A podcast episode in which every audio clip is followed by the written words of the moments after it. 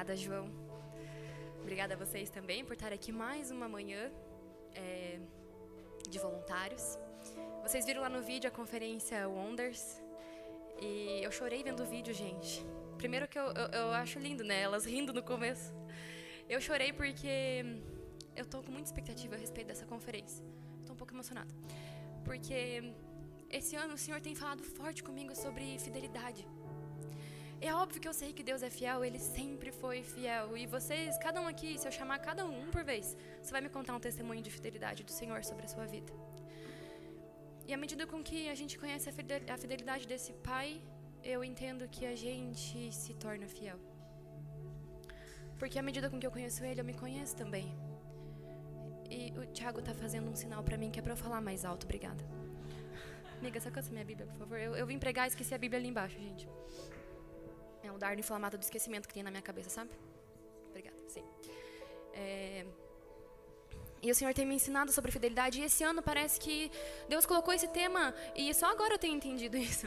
Agora com a conferência eu estou olhando para trás e pensando: cara, era fidelidade a palavra para o meu ano coisas aconteceram na minha vida e questões sobre o meu casamento, onde Deus foi me mostrando que aquela criança, Sara, precisava então amadurecer para uma mulher fiel.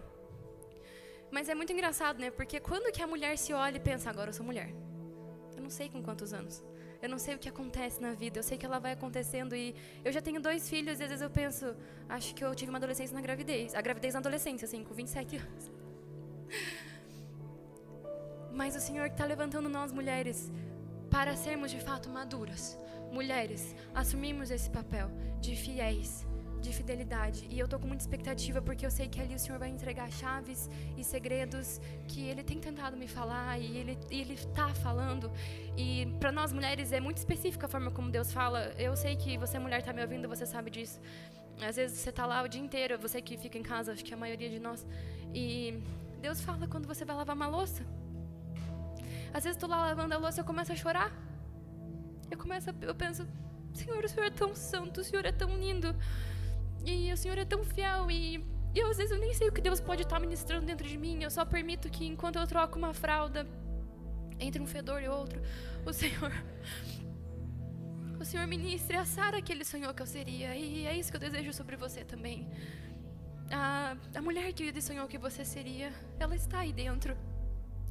O homem que o Senhor sonhou que você seria, ele está aí dentro. E mesmo que você não tenha um referencial de pai, e a gente vai falar sobre isso hoje, não sobre exatamente pai, mas sobre uma pessoa que não tinha pai. Mesmo que você não tenha um referencial de mãe, porque a pessoa que nós vamos falar hoje também não tinha mãe.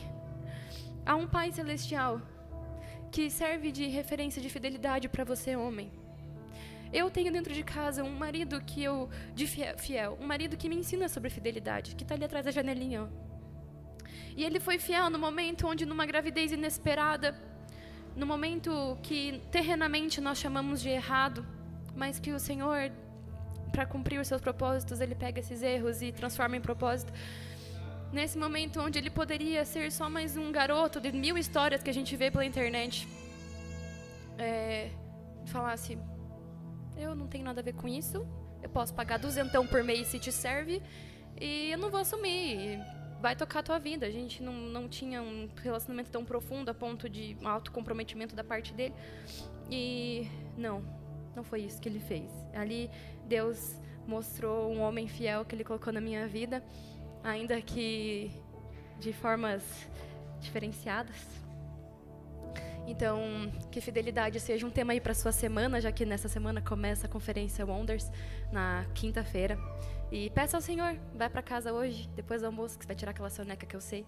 Você pensa, Senhor, me ensina sobre a tua fidelidade nessa semana e me mostra onde eu preciso ser mais fiel e quais são as, como eu posso exercer a minha fidelidade. O Senhor já te fez fiel, o Senhor já te, já te fez pleno nessa, nesse âmbito.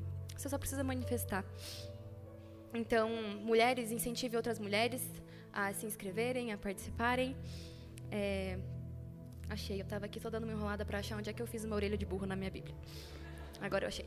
É, mas entrando um pouco mais no que eu quero conversar com vocês hoje, tem tudo a ver com isso.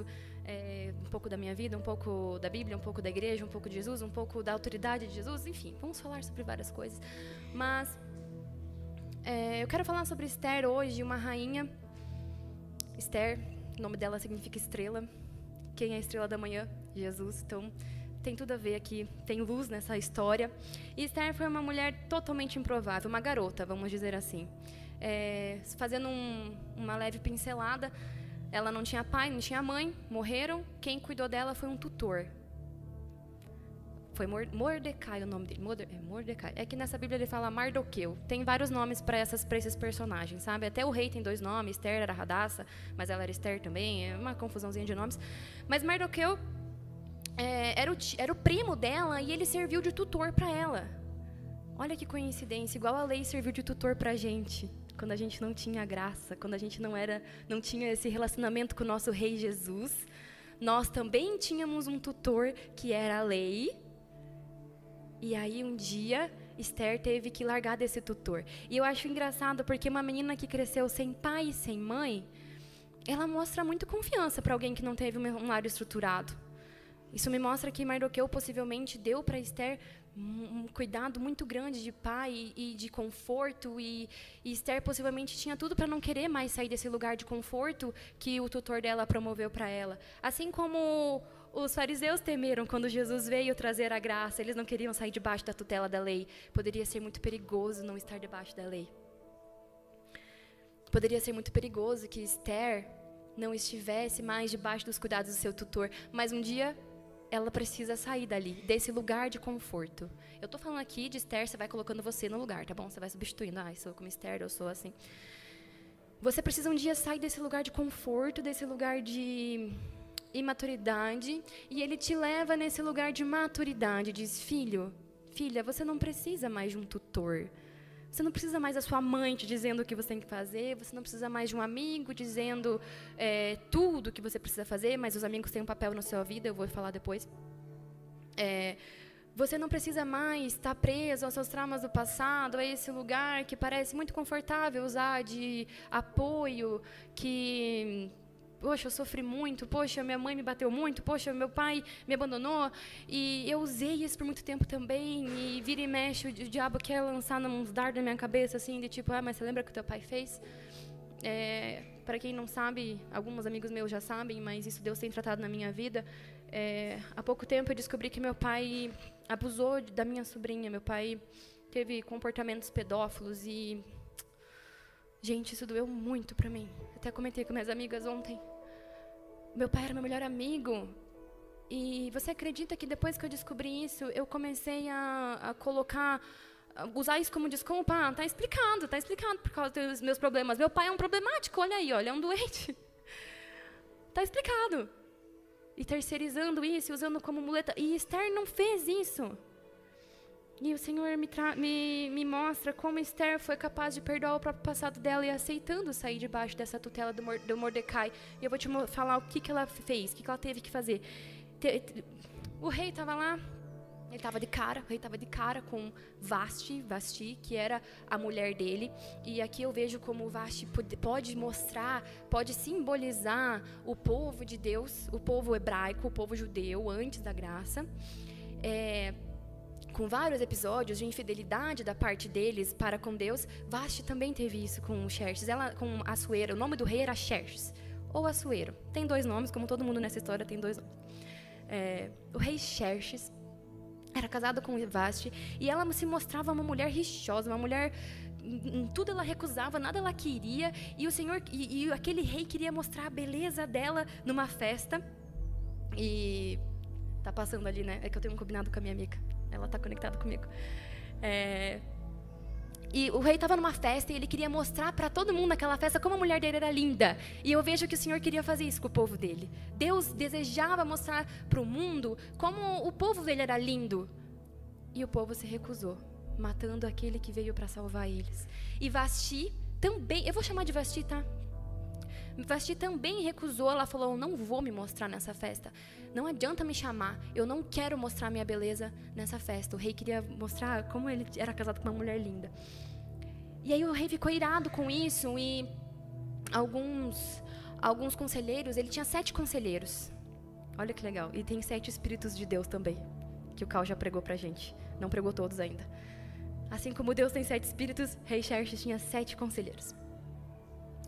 E esses conselheiros falaram: o, o Assuero, o Xerxes, não é legal que você fique casado com uma mulher como Vasti, porque ela vai ser um mau exemplo para as outras mulheres do reino, sabe? É, mulheres de todas as classes sociais vão passar a destratar seus maridos assim como Vasti faz com você. Não é um, não é um bom exemplo que, que ela está dando, e é melhor você ter outra mulher. Olha que, que simples, né? É melhor você ter outra mulher, e ele pensou, é verdade. E, e, olha, tem tudo a ver também com, com a, o povo que rejeitou a graça, com o povo hebreu, com o povo judeu é, que uma vez, como eu posso exemplificar? A rejeição do povo em relação a Cristo, a rejeição do povo em relação a Deus, as diversas vezes que o povo hebreu traiu a fidelidade de Deus, é, adorando aos outros deuses, se entregando a, a práticas pagãs, não era o exemplo que Deus queria que a humanidade visse sobre quem é o povo de Deus. Assim como Xerxes não queria que o povo tivesse Vasti naquele comportamento errôneo como exemplo para um reino, Deus não quer, Deus não desejava que o mundo, que a humanidade, que a criação, que as pessoas tivessem como exemplo um comportamento do povo de hebreu, o povo hebreu, com o povo judeu. Ele não queria aquele comportamento, ele, ele queria levantar um povo como você, santo, justo, irrepreensível, com uma beleza que, que, que se estende, com uma beleza que se mostra num caráter aprovado, com uma beleza que se mostra num comportamento reto, na tua pureza. É na tua pureza que o Senhor deseja mostrar para o mundo o comportamento do reino. Vasti, um comportamento oposto ao reino. Esther, por outro lado, tinha uma beleza que se mostrava num comportamento íntegro. E Esther é como essa igreja, como você. E nós somos esse esse esplendor que o Senhor coloca no alto de uma montanha e diz para toda a humanidade: olhem para essa igreja, olhem para essa estrela, olhem para Esther, olhem para a igreja que é minha noiva, olhem como ela é santa, olhem como ela é linda, olha como ela é, é fiel a mim. Nós somos a noiva de Cristo, fiel, e nós mostramos para o mundo o amor do Pai porque nós somos uma igreja amorosa, nós somos uma rainha amorosa, nós somos uma rainha doce, assim como Esther. E Esther ali estava é, lá, estava só existindo, sendo ela mesma, na, na todos aqueles conflitos e traumas e de repente o rei fala, cara, é verdade, eu não, não posso mais ter uma rainha como essa, eu vou abrir um concurso. Imagina se você abrir um concurso para escolher uma esposa. Acho que alguns meninos deviam fazer isso mesmo e meninas também, só que o concurso acontece aqui, né? Você não vai abrir de verdade. Não que você vai sair dando nota para a beleza das pessoas, você vai sair dando nota para a beleza interior. Faz um concurso na sua cabeça. Tipo, ah, fulano teve tal comportamento. Check. Gostei. Aprovada. E aí, a, a, a, o que for mais belo, que tiver um comportamento mais aprovado, vai ser o seu escolhido aí, para quem está solteiro. Aí é o negócio. E aí ele promove esse concurso e ele diz para todos os. Ó, era um império. Vocês devem lembrar da quinta série quando a gente aprende sobre o Império Persa, né? É, lá, é o mesmo povo lá dos 300. Ah, uh, é o mesmo povo. E o rei deles era Xerxes, que inclusive é o Rodrigo Santoro no filme. E Vamos pensar então, quando eu falar Xerxes, é o rosto do Rodrigo Santoro. É, o Rodrigo Santoro lá, o Xerxes, é, ele, ele promove esse concurso, ele diz para todas as províncias do Império. O Império ele era bem grande, ele ia. Eu até fui dar uma olhada, que eu gosto de mapas. Eu fui vendo mapa, né? Eu adoro mapa, gente. Não sei se vocês gostam de mapa, mas às vezes eu fico pensando, cara, onde é que é, sei lá, o Cazaquistão? Onde é que é o. Não sei. As Ilhas Camarões. Eu gosto de ir lá no Google Maps escrever e aí eu encontro onde é que é. Eu adoro ficar vendo onde é que é no mapa. Aí eu fui fazer isso. Eu fui entender onde é que era o, a, a, o reino do Persa, o reino do Xerxes, e, é, e ali da África passava por toda a Índia. É, então pensa ali do, do norte da África, passava por toda a Índia, era enorme, tipo, pegava uma boa parte da Ásia, assim, ia até, não sei se vocês estão pensando no mapa, igual eu estou pensando na minha cabeça, ia até ali quase perto da Rússia, assim, uma coisa meio... E aí, todos, todas as províncias, eram muitas, muitas. Ele falou, peguem todas as mulheres do reino e pega as mais bonitas. Veja as mulheres, pega as mais bonitas e traz aqui para o palácio que a gente vai fazer um concurso. Vai ser o Miss, Miss Xerxes. traz todas as mais bonitas e mais virgem. Não tem mais virgem. Brincadeira. As mais bonitas e as mais virgens. É porque a gente. Eu vou falar por quê? Porque quando a gente é adolescente crente, a gente pensa que a virgindade tem nível. Não, só é, virgem, só é perder a virgindade quando perde o, o ímã ali, né? Um esfrega aqui, um esfrega ali, não perde a virgindade. Não. A virgindade é sim ou não, né? Não tem níveis. Então ele pegou as mulheres mais virgens, mais lindas. É, os, os, esses servos do rei trouxeram essas mulheres virgens é, para o palácio e era uma coisa meio assim, quando o rei, o rei via todas, falava gostei, gostei, gostei, quem não gostei pode sair, quem gostei fica, que daqui um ano vai ter uma nova seletiva. Era basicamente isso, era uma pré-seleção. E aí veio todo mundo, Esther estava no meio, e ele viu Esther, todas eram lindas. Beleza não é difícil, gente, para alguns é, mas para a maioria das pessoas não é. Não é difícil. É, tem muita gente bonita no mundo, já percebeu? E elas parecem que elas querem provocar inveja em nós, mas elas não conseguem. O diabo se levanta para cair, porque a gente não tem inveja, a nossa beleza está no interior. Amém. Eu não sei, né? Que tem gente que nasceu bonita. A Aline, por exemplo, acho que nasceu linda. A Pamela, gente, a Pamela é linda, nasceu bonita. Qual que é a dificuldade que uma pessoa bonita tem ter na, vida? Ela nem precisa ser legal. Ela pode só ser bonita. Eu já não. Eu, questão de obesidade infantil, aquela coisa, aquela franja, aparelho, óculos, tudo junto, eu tive que ser legal. Porque a beleza não me sustentava, entendeu? Já a Esther sustentava. Ela não precisou abrir a boca dela. E aqui tem mais um mistério que eu vou, um mistério que eu até anotei aqui, gente. Eu anotei no final da minha Bíblia a palavra. Está tudo anotado aqui. É, mais um mistério. Ela sempre foi linda, tanto que ela ficou na pré-seleção. Mas que a beleza dela nunca serviu para muita coisa, né? Mesmo assim, ela perdeu o pai, mesmo assim, ela perdeu a mãe, mesmo assim, estava ali, né? Não fala muito sobre como era a vida dela antes. Até um dia que Deus precisava de alguém bonito. Isso vale para as nossas características. Deus nunca precisa de alguém tagarela, até que você é tagarela e ele precisa de alguém para falar por aí. O que foi aconteceu comigo? Eu sempre, cara, eu, tinha, eu tenho uma vergonha social, velho. Eu tenho uma vergonha social. Às vezes eu vou num evento com amigos, um rolê assim, aí eu chego em casa depois eu penso, cara, eu falei demais. Meu, eu fui a que mais falei. Meu marido fala, você interrompeu as pessoas. Eu falei, sim. Eu interrompi, meu Deus, me dá uma vergonha social, assim, tanto que eu falo. E aí, cara, desde sempre isso foi um um defeito, agora não é mais, agora o Senhor me curou, vou mostrar, vou falar para vocês como. Isso sempre foi uma questão para mim, tipo, nossa, Senhor, por que, que o Senhor me fez desse jeito? Eu não me aguento, tenho comichão. Mas às vezes o Senhor quer que eu, quer que eu fique em silêncio, aí eu consigo. Quando o Senhor me fala, Sara, agora, com meu marido principalmente, que às vezes eu ele fala, fala, fala, eu fico só aqui, ó. A Sara do passado, a Sara do presente, tá bom, amor. Mas beleza. Aí eu era tagarela, tagarela, até que o Senhor precisava de alguém tagarela para que falasse para as pessoas. E, e eu tenho visto isso hoje. Quando, quando eu resolvo abrir a minha boca, e quando alguns de vocês também, quando abrem a boca, o Senhor promove cura, o Senhor promove transformação e cura sai da nossa boca. E qual é a tua característica que você julgou até aqui, mas que até o Senhor precisar vai ser útil? Qual é a tua característica? Beleza, gente, ninguém, pode, ninguém vai ter coragem de falar que, ah, eu sou bonita. Não sei se Deus vai precisar disso, mas eu sou bonita. Se Deus precisar, tô aqui. E Ele precisou.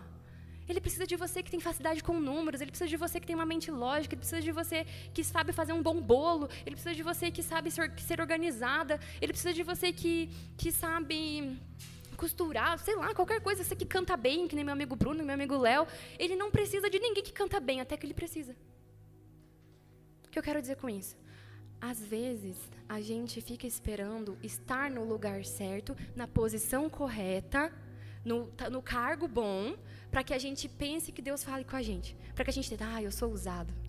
Ah, Deus fala comigo. A gente fica esperando estar numa posição, num serviço, numa função, para a gente daí manifestar quem a gente é, quando a função sempre esteve dentro de você. Você já é isso. Só que a função vai se manifestar na necessidade de um propósito.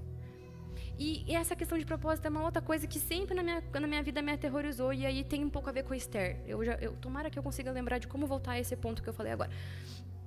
É, propósito. Quando eu tinha uns 12 anos, sempre fui crente, tá? É, daquele jeito, maior crente. É, E aí, com 12 anos, Deus teve, trouxe um despertar muito grande no meu coração. Eu, eu tinha muita sede, muita sede de estar buscando ao Senhor e de conversar com o Espírito Santo a todo momento. E eu tratava o Espírito Santo como se ele fosse meu melhor amigo, que estivesse toda hora do meu lado. E eu tratava o Espírito Santo como se ele fosse de carne e osso. E eu andava no, no busão, assim, indo para a escola e tal, e pensando: Senhor, ah, o Senhor é muito meu amigo, né? Nossa, nossa, o Senhor é tão, tão massa. E aí eu ia lendo a Bíblia e, e ali era um despertar muito forte que Deus tinha no meu coração. E nesse tempo, uma pessoa estava na minha casa, que minha, minha, mãe é bem do reteté, tá, gente? Ela fazia reuniões assim em casa com a família e descia fogo do céu. Não sei quantos aqui cresceram assim que nem eu, mas eu era criança, eu ficava às vezes respingava fogo na gente assim, mas a gente não entendia nada e eu pensava, então isso é ser adulto, quando eu tiver poder eu vou ser adulto. E olha que inocência, na verdade é. O Senhor quer manifestar a sua maturidade com poder que ele quer manifestar aquilo que você é, o homem, a mulher, não mais o jovem, não mais adolescente, não mais criança, mas o homem e mulher de poder. Enfim, daí numa dessas que minha mãe estava lá e labachúrias e tudo mais, e aí o, o pastor lá virou para mim. Ele falou, não era um pastor, na verdade, ele era pastor, mas ele é da minha família. Faz parte da minha família ainda. É, eu vi sobre você uma unção de Esther. E eu já sabia, né, da história de Esther, porque na minha igreja a gente fazia a campanha da mirra, que era uma campanha que o pastor ungia a gente com óleo de mirra, que vou explicar para vocês que, para que serve, mas é um óleo de embelezamento, e as pessoas ficavam mais bonitas nessa campanha. Não me façam perguntas. Apenas. Nascia dente de ouro, emagrecia, e eu tinha Esther isso, cara, é o segredo da rainha Esther era a beleza dela. E aí meu tio virou para mim e falou: "Eu vejo sobre você uma unção de Esther e na sua beleza o Senhor vai usar. Gente, eu não me lembro das palavras, eu era muito criança, eu não me lembro, tinha 12 anos. Mas isso ficou na minha cabeça, meu, tá aí, Jesus me chamou para ser bonita. Nem era. Ah, Sara, por isso que você colocou esse topete no seu olho? Não, gente, não foi por isso. Mas ali eu pensei, cara, bonita nem sou. nem me sinto, nem e isso ficou guardado no meu coração, né? Por quê? Por que Esther? Por que beleza? Eu não entendi. E sabia, eu ignorei assim. Passei no triturador e vira e mexe me lembrava disso que vinha. Ele falou que ele via anjos me entregando como uma bandeja, unção de Esther. Eu falei, mas não entendi nada. Passou, daí entrou a adolescência e na minha adolescência tive várias questões. É... Pecado, tá, gente? Coisa, coisa ruim mesmo. E aí eu entro para Inc e em 2017 eu estava lá num, em 2017 eu estava tava tendo um summit ao mesmo tempo que estava tendo um History Makers lá na chácara da aba que a gente fazia nossos eventos lá quando a gente era amigo deles. e... Brincadeira, a gente ainda é. Corta. E, é, e aí eu estava lá e eu estava servindo no, no summit como sempre servindo.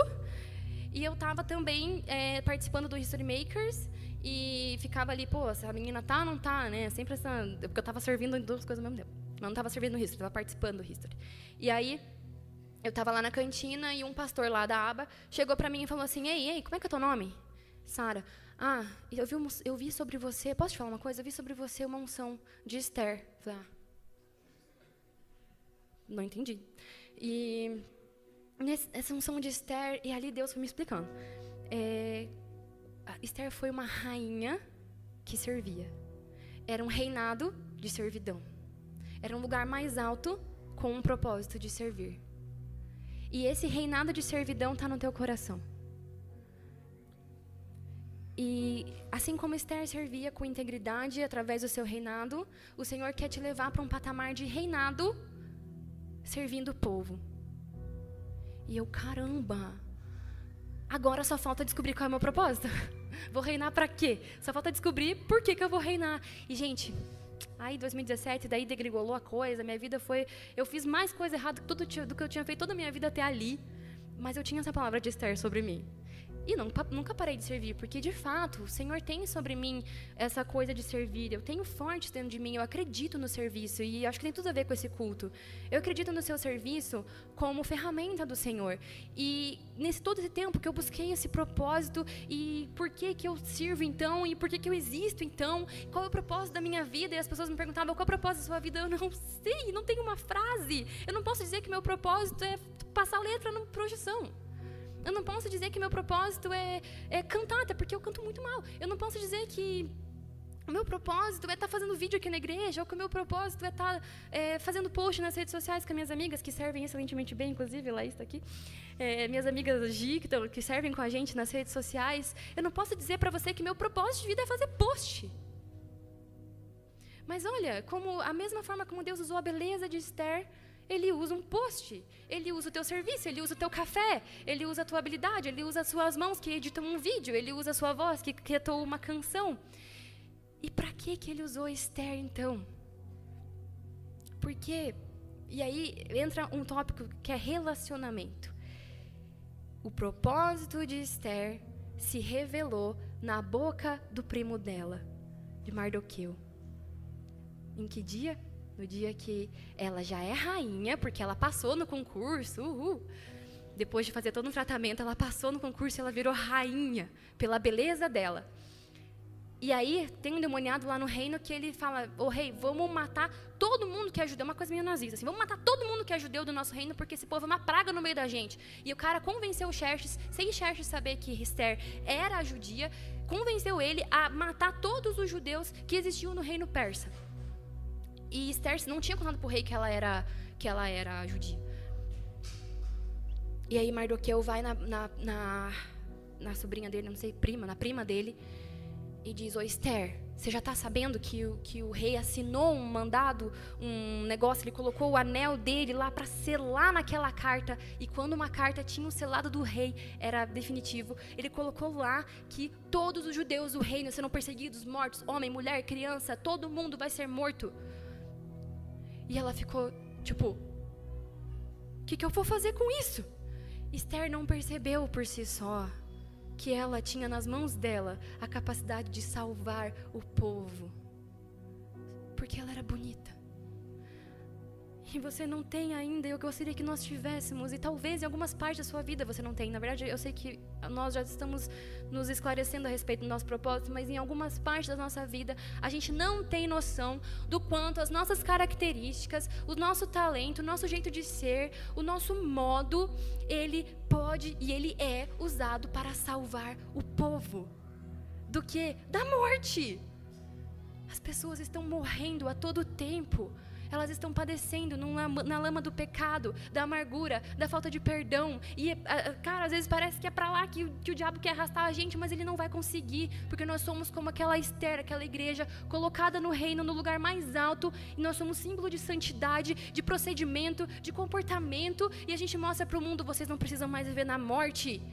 Olha como tem vida. E é por isso que eu trouxe o exemplo do meu pai, dessa coisa que mais me amargura na vida. Que nos meus momentos de fraqueza o diabo quer me lembrar disso. É, mas olha aí o teu pai, olha ele é um pedófilo. E eu preciso estar tá sempre.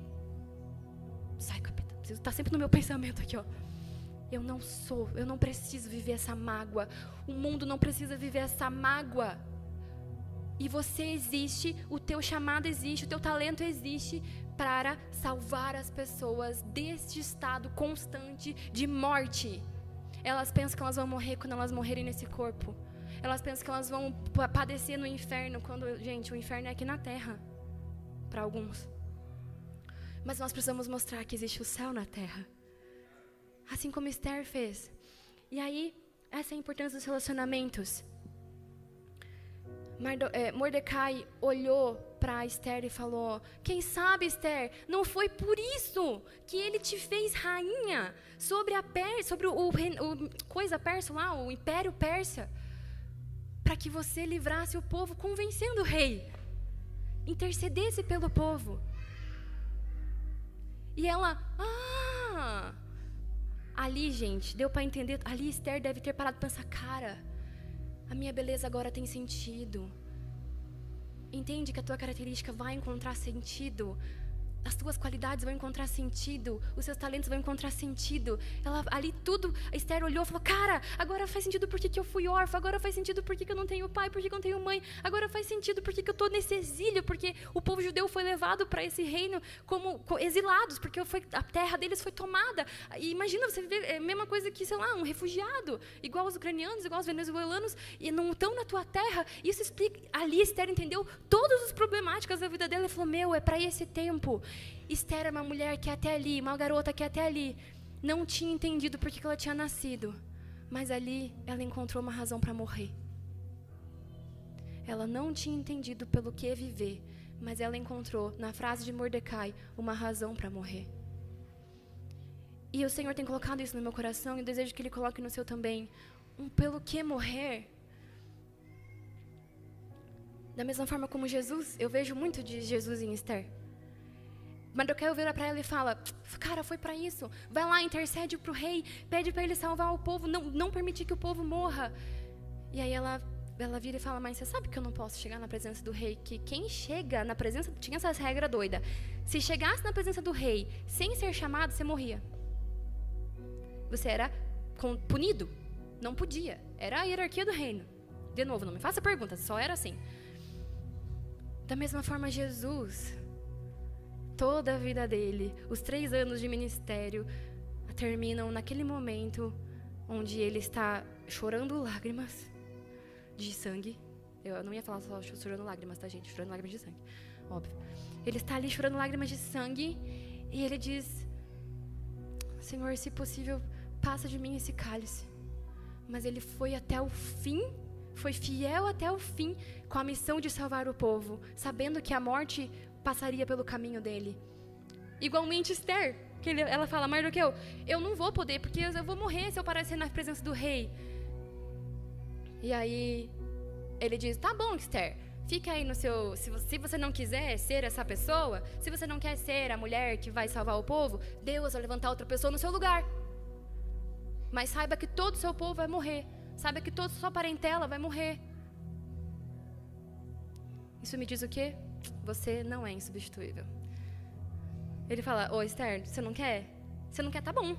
Deus vai usar outro Salvador. Isso me traz uma lição pra gente.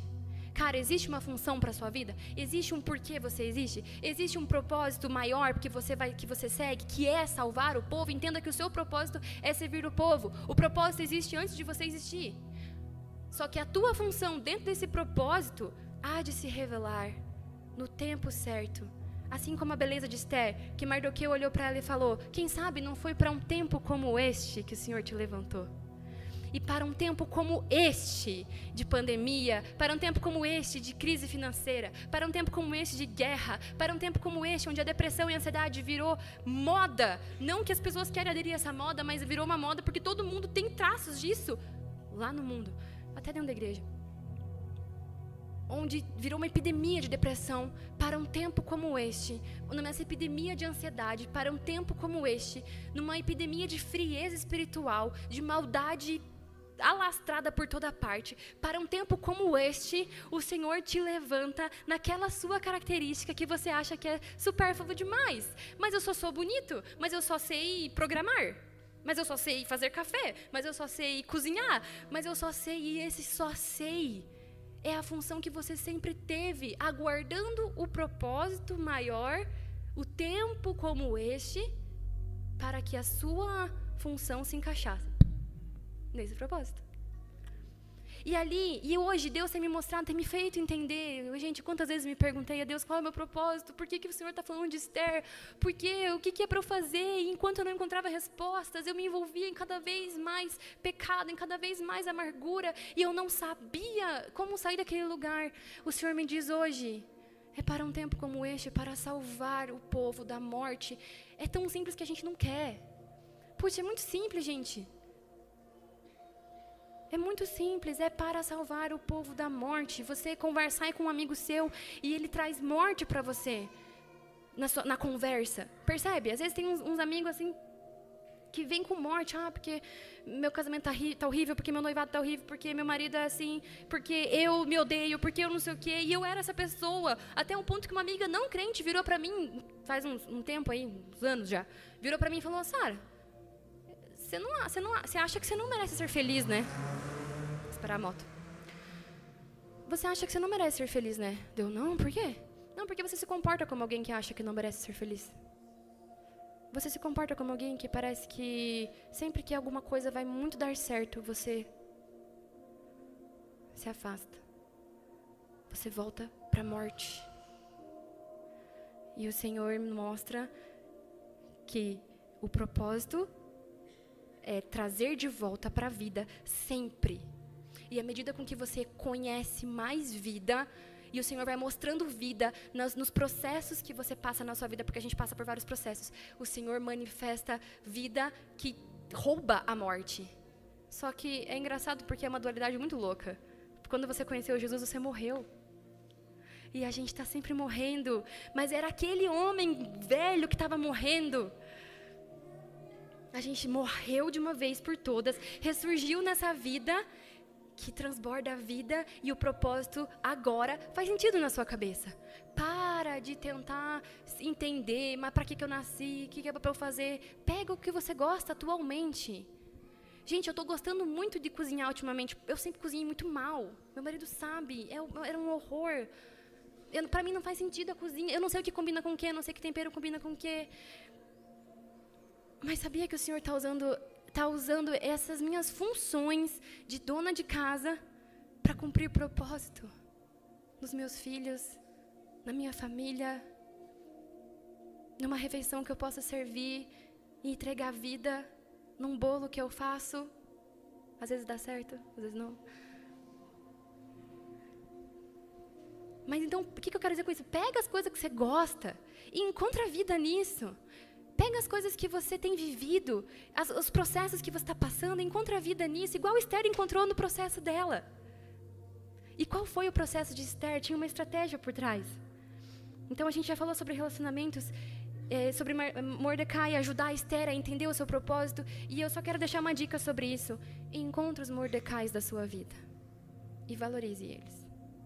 Quem é o Mordecai na sua vida hoje? Quem são as pessoas que servem de Mordecai para você quando você não consegue ver o que está acontecendo, quando não tem saída, quando a situação está desesperadora, quando você leva um golpe, quando você não tem mais saída e perdeu o emprego? Quem é o Mordecai que chega? Ei, quem sabe não foi para um tempo como este que o Senhor te levantou? E a Esther responde: Mas eu posso morrer. Aí você pode responder: mas eu estou à beira da morte. E Mordecai fala: Beleza, você não quer cumprir esse propósito? Alguém vai cumprir. Mas só você é rainha Esther e ninguém mais. Só você é você e ninguém mais. Isso é óbvio, é, mas por que, que a gente foge? Quem são os mordecais na sua vida que encontram potencial em você? Que mesmo quando você é pequeno demais, fraco demais, ignorado demais, as coisas que você fala são ignoradas, os outros zoam do que você está falando, a sua visão não parece fazer sentido, você tem uma visão e as pessoas não parecem entender a sua visão e dão risada de você. Tem um Mordecai ao seu lado. Pode ser sua esposa, pode ser seu amigo, pode ser alguém da igreja, pode ser qualquer pessoa que olhe para você e fala: Não, tem sentido em quem você é, sim. Tem propósito na sua beleza, Esther propósito está atrás, sempre atrás. O propósito veio antes e aí veio o seu processo atual. O propósito está antes e aí veio a situação atual da sua vida. E aí um, um Mordecai na sua vida te alerta disso, quando você não tem capacidade de viver. Então, liste os seus Mordecais nessa semana aí. E faz um bolo para eles. É, e Mordecai sempre foi esse conselheiro para Esther, e aí quando ela foi lá para o concurso, ele deu algumas dicas para ela, ela seguiu. E dentro de tudo que Esther tinha que passar nesse Miss, Miss Xerxes aí, as mulheres desse concurso tinham que passar por um processo de embelezamento. A menina já era bonita. Daí ainda passa por um procedimento estético, fazendo lipo HD, é, lipoaspiração. Enfim, tinha que passar pelos procedimentos estéticos da época para embelezar-se mais ainda. Por quê? Porque no final de um ano, o rei ia, ia olhar de novo para elas. E aí ele ia escolher a mulher dele, a mais bonita. Nesse processo, nesse preparo de Esther para se mostrar de novo ao rei, assim como nós, como igreja, estamos nos preparando e nos embelezando com santidade a todo momento até encontrarmos o nosso rei que vai voltar. Você pegou, né? Que Esther é como se fosse a gente de igreja, assim. Assim como a igreja está sempre se preparando e edificando um, um, uma construção celeste, assim como a igreja está sempre manifestando a sua beleza através de um caráter aprovado, não através de exterior, mas de interior, Esther também foi se preparar exteriormente. E diferente daquela época onde a beleza exterior, de certa forma, fazia uma diferença, porque eles não, não, eles não tinham o Espírito Santo, né, gente? Eles não tinham o Espírito Santo fluindo deles. Eles tinham ali o que era possível se ver de fora. Eles não tinham o que é eterno. Porque o que não é eterno é visível aos olhos, ou seja, você é bonito, então você serve. O que é eterno é invisível aos olhos. Se manifesta através de um caráter e de comportamentos. Então, diferentemente daquela época, graças a Deus, a gente não precisa mais contar com a beleza exterior como Esther precisou, né? porque de repente a gente não estava até ferrado. Mas essa beleza interior ainda importa. E aí ela fica nesse um ano de preparo. E aí o preparo era assim, seis meses com perfumes e, e coisas cheirosas e, ó, e não era só, era não era óleo, era perfume mesmo, eram uns bálsamos, umas coisas que eles tinham e ela tomava banho desses perfumes, desses bálsamos, seis meses só com isso. E outros seis meses ela fazia imersão em óleo, ela tomava banho com óleo, tratamento de beleza, seis meses com óleo de mirra e seis meses com perfumes e cosméticos. Esse óleo de mirra, ela imergia nesse óleo, todos os dias ela tomava um banho de óleo. Já cheirou mirra? tem um cheiro muito bom, muito bom mesmo. E ele era usado para sarar feridas. Eu imagino que nesse processo de seis meses de Esther, enquanto o Senhor curava o seu exterior com mirra, ele curava o seu interior com o óleo eterno. A mirra passava pela pele de Esther, à medida com que o único ungido curava o seu coração para um tempo como este, para um tempo de reinado. Quem recebeu mirra quando nasceu? Jesus. Quem recebe óleo sobre a cabeça quando vai começar um novo ministério? Os sacerdotes recebiam. Quando eles iam assumir o papel de sacerdote deles, o óleo era derramado sobre a cabeça, descia sobre a barba. Tem aquele versículo famoso, o óleo que. Nossa, gente, eu cuspi. O, o, óleo que desce sobre a barba de Arão. E aí o que eu entendi analisando esses três pontos do óleo, Esther se preparou antes de ser rainha com óleo. Jesus, quando nasceu, antes de começar o ministério, recebeu óleo, e os sacerdotes, antes de executar o seu trabalho, recebiam óleo. O óleo, ele te unge para inícios. Inícios.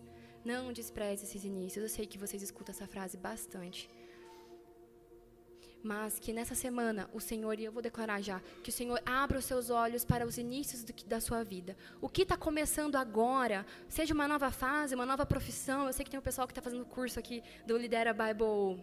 Como é que é o nome? Lidera Business. Gente, eu sei o nome, tá? Lidera Business School.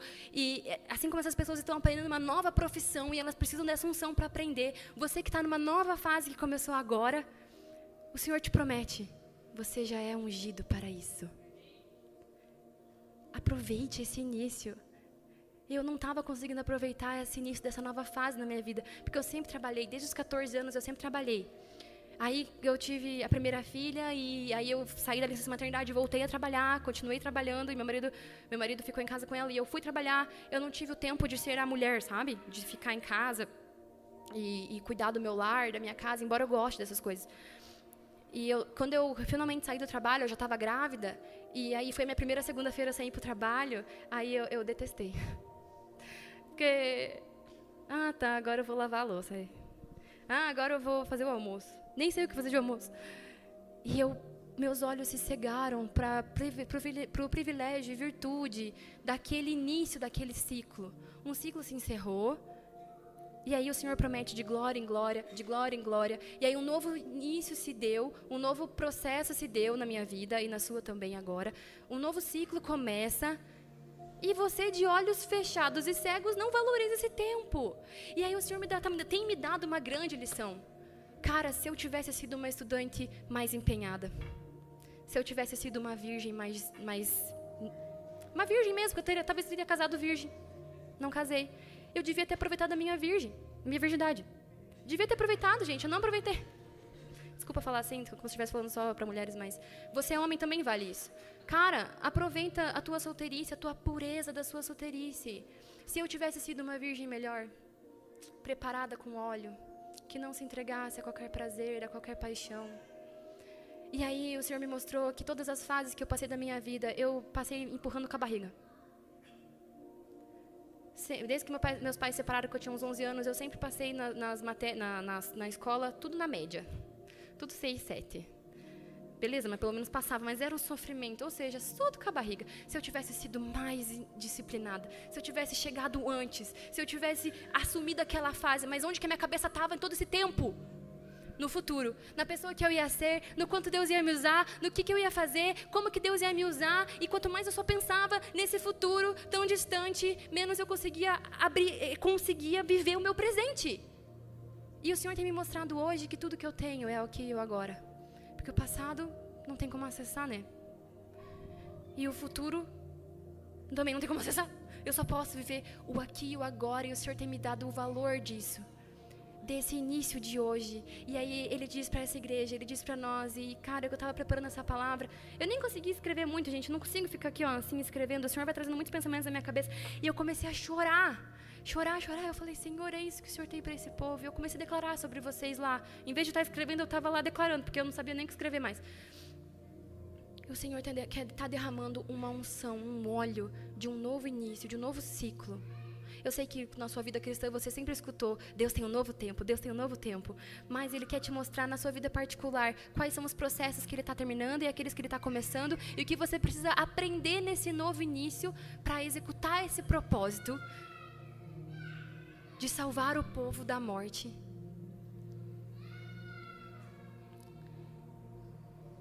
Só tem um ungido. E a Bíblia diz quem é ele. Cristo é o ungido. A palavra Cristo é ungido. Podemos dizer então que enquanto Esther se mergulhava em mirra, ela mergulhava no próprio Cristo. Num tempo onde Jesus estava bem longe de nascer, o homem Jesus não estava lá para curar as feridas de Esther, mas a unção de Cristo estava. E ela mergulha nessa mirra e vai sarando ela de dentro para fora e vai preparando ela para algo que faz um espelho com o que acontece em 1 João 2:27. Como uma garota, como, pergunta para vocês aí, vamos lançar o quiz. Como que uma garota órfã, sem pai, sem mãe, abandonada, exilada, tudo que eu falei para vocês de ruim, péssima, bad, só ela era virgem, graças a Deus, ela conseguiu manter a pureza dela. Como que uma garota tão inexperiente que nem, ela, gente, ela nem escolheu participar do concurso, não foi tipo, vou preencher esse formulário aqui para ver se eu sou chamada. Não, ela foi levada. Isso é um mistério pra gente. Às vezes você fica pensando, como que eu vou chegar onde Deus já colocou no meu coração que eu vou chegar? Como que eu vou chegar? Você vai ser levado muitas vezes. E eu me sinto sendo levada várias vezes. E eu quero que nessa semana o Senhor te mostre como você está sendo levado você não precisa nem fazer força. Você está lá vivendo a tua vida, de repente o Senhor te para. E brota um. Isso acontece comigo, gente. Brota uma presença tão forte do Senhor em mim. E eu não sei nem o que Ele está falando direito, porque eu começo a falar em línguas, mas eu sei uma coisa, isso também é sobre você. Ele está fazendo algo e me levando a algum lugar. E só eu sei que lugar é esse que está no meu coração. Eu não sei traduzir para vocês as palavras desse futuro glorioso que Ele preparou. E eu não sei como eu vou chegar lá. Eu não sei como você vai chegar lá. Eu sei que Deus preparou mordecais para a sua vida. Unção para que você tenha a capacidade de estabelecer esses inícios e vivê-los com plenitude. Então hoje o Senhor tem me ensinado a ser a melhor dona de casa que eu consigo. Eu consigo toda hora? Não, meu marido já falou que eu tenho um problema com a questão de lavar roupa, que é a questão ali de recolher depois. Quem nunca, né? Mas o Senhor tem me dado a unção de todo dia melhorar 1%. 1%. É só você vai ser levado pelo Espírito nessa unção. E aí, como que uma garota sem expectativa nenhuma, como uma Esther tão jovem, poderia se tornar rainha? Já viu como é difícil ser rainha? Já viu como que é os protocolos lá da rainha da Inglaterra? Gente, a mulherada não pode fazer nada tem que estar muito preparada. Você sabia que a princesa Charlotte lá, ela já é treinada desde agora, desde que ela nasceu, três anos, cinco anos, sete anos, ela já é treinada em todas as regras de como andar, vestir, a altura, o que falar, para ela ser uma princesa mais mais completa no futuro, ela já é treinada. Esther teve só um ano para nem sabia se ela realmente ia ser rainha, mas ela estava no lugar certo na hora certa. Como como Esther poderia executar essa função? Só através da unção. A forma mais completa, sábia e plena de viver a sua função é mergulhando na unção, que é Cristo. O mistério está aqui. Quanto a vocês, a unção que receberam dele permanece em vocês. E não precisam que alguém os ensine. Esther não precisou que ninguém ensinasse ela. E se você está num novo começo e você está fazendo novas aulas, aulas de alguma coisa, está aprendendo, aprendendo algo novo, e às vezes o que o teu professor te fala parece muito confuso, o que o teu discipulador te fala, tem alguém que está acima de você te ensinando alguma coisa? Tem que ter, gente. Tem que ter alguém acima de você que está sempre te ensinando alguma coisa. E às vezes ele fala e aquela coisa não encontra sentido no seu coração e você não entende como você vai executar aquilo, porque você ainda se considera inexperiente para ser aquilo. Eu, eu me considerava muito fraca para ser dona de casa casa. Gente, eu vivi as piores coisas, eu me meti nos piores buracos. Eu estava muito longe de conseguir ser uma mãe de filhos. Alguns mordecais que estão sentados aqui se levantaram na minha vida. A Michelle, que não está aqui agora, o Cal, a Aline, minhas amigas, Isa, Luísa, se levantaram. Num tempo onde até em um relacionamento homossexual me meti. Tão longe. Tão afundada em mágoas, tão despreparada e imatura, mas com uma palavra no fundo do meu coração que era: Você tem a unção de Esther. Como aquela garota que se meteu em todo tipo de pecado poderia se tornar mãe de filhos e esposa fiel. E o diabo, por vezes, quer atacar dizendo: Você não é fiel. Eu sou. Você é. Você é fiel como teu pai é fiel. Como? Como eu posso executar isso tudo? No mistério da unção não precisa que alguém os ensine, mas com a unção dele recebida, que é verdadeira e não falsa, os ensina acerca de todas as coisas. O Senhor te ensina a respeito de todas as coisas através da unção. Tá, então eu sei, eu sou capaz de fazer todas as coisas, lindo, tudo pós-acadêmico que fortalece, vai dar tudo certo, top. E no dia a dia, aquele dardo inflamado do esquecimento vem na sua cabeça, que no minha sempre vem, eu esqueço tudo por aí. E a gente esquece no momento de maior desafio, onde a gente se sente mais inseguro e a gente não tem resposta. Às vezes você nem sente insegurança, você só não sabe que passo dar depois. Você não estou não tô inseguro, Jesus, eu só não sei o que fazer mesmo. Mas se o Senhor me fala, eu estou indo. Sabe essa hora assim na sua vida? A gente esquece nessa hora que a gente é ungido pelo Cristo para executar as, as obras que de antemão, que antes foram preparadas. Você sabia que boas obras foram separadas para você executar? A partir da unção. Então essa é a resposta. Aquela garota era jovem demais para ser rainha e a unção de Cristo a ensinou.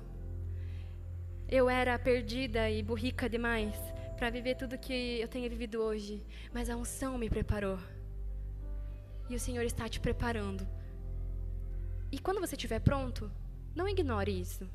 Porque você já está pronto em várias áreas da sua vida. Não caia na mentira de que você não tem autoridade de falar certas coisas. Ai, porque tem tanta gente que sabe mais que eu. Você já sabe o suficiente para ajudar alguém. Você já sabe o suficiente para manifestar a vida e tirar alguém da morte. Porque você foi imergido, batizado em Cristo. Nesse óleo que te ensina, nessa unção. Permaneçam nele como ele os ensinou. Vou fechar aqui. Eu só quero deixar esse, essa, última, essa última chave. Aquelas, no final da palavra tem um título só do finalzinho. O segredo de permanecer. Tudo isso que eu falei, toda a história de Esther, tudo que eu passei também, tudo que a gente tem passado como igreja, tudo, tudo, toda, toda a questão do passado, revela um mistério. Permaneça mesmo que você não saiba como, mesmo que você sinta que não tem forças, mesmo que esteja muito desconfortável esse lugar. E eu sei que alguns estão em lugares muito desconfortáveis. Na, na rotina mesmo, no dia a dia mesmo. Eu sei que a tua rotina está pesando de vez em quando. Permaneça à medida com que ele te ensine. Então vamos perguntar para o versículo. Qual é o segredo para eu permanecer nele como ele me ensinou? É eu saber que estou mergulhada na unção que dele foi recebida. A unção de Cristo vai te dar forças, sabedoria e conhecimento para permanecer. Concorda que você não vai conseguir permanecer em nada que você não saiba como permanecer? A unção vai te dizer como permanecer. E você vai usufruir, vai viver os privilégios e vai colher os frutos de alguém que permaneceu. Esther foi assim. Ela foi passada por um teste. Ela tinha muitas mulheres que competiram contra ela. Ela permaneceu. Ela talvez podia estar insegura, de, pô, tô deixando meu tutor, tô deixando Mordecai da casa dele, e agora eu vou para um palácio com um monte de gente que eu não conheço. Permaneceu. Até o ponto que Mordecai disse, amada, foi para um tempo como este que o Senhor te chamou para você salvar esse povo. E ela diz, mas se eu chegar lá eu vou morrer. E aí, mesmo assim, ela escolhe. E o que, que ela responde para Mordecai? Beleza. Manda o povo lá fazer jejum. Que enquanto vocês fazem jejum, eu vou, eu vou para a presença do rei sem ele me chamar. E ela diz a frase mais linda: Se morrer, morrerei. Se padecer, padeci. Esther não sabia pelo mais o que viver. Nunca soube pelo que viver, estava ali, só vivendo. Mas ela encontrou ali um porquê morrer. Mas diferente do sacrifício de Esther, que deu certo, né? Deu certo, ela não, não, morreu. Ela chegou de fato na presença do rei e ele falou: Esther, que foi? Que está aqui? Ele não ficou bravo com ela, ele não quis matar ela. Ele se agradou dela e falou: Esther, você está aqui. E ela devia estar tá se tremendo, né? então, rei, se possível não está me matando, eu vou ficar feliz se o senhor não me matar. Se o senhor só puder me ouvir rapidão, que eu cheguei aqui sem ser chamada, é, tem como não estar tá matando o meu povo? Ele não ficou bravo. E antes que ela pudesse falar o que ela queria, o rei virou para ela e falou: Esther, que bom te ver. O que você quer? Você quer alguma coisa? Esther, se você quiser metade do reino todo, eu te dou. Olha que tentação. Assim como Jesus no deserto. Que o capeta chega para ele e fala: Tá vendo tudo isso aqui, ó? Vou te dar tudo isso aqui, na sua mão. Se prostrado me adorar. E Esther podia se prostrar e dizer: É isso mesmo que eu quero, metade do reino tanto Esther, estrela, quanto a nossa estrela da manhã, Jesus, escolheram a boa parte que é morrer. Se padecer, padeci. E Jesus disse lá: Se possível, livra de mim esse cálice. Mas estou aqui.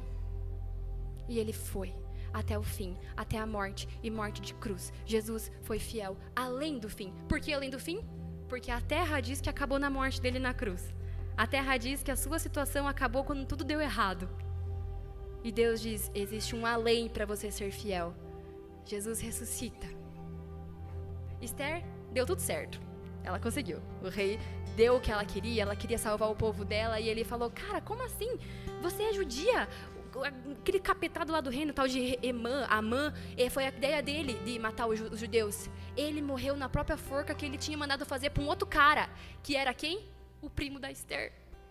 E muitas vezes a gente está nesse lugar. Você é como Mordecai. Parece injustiçado, parece que mandaram fazer forcas para você, parece que nas suas costas eles planejam a sua morte, a sua falência, e no fim eles mesmos morrem enforcados em suas palavras.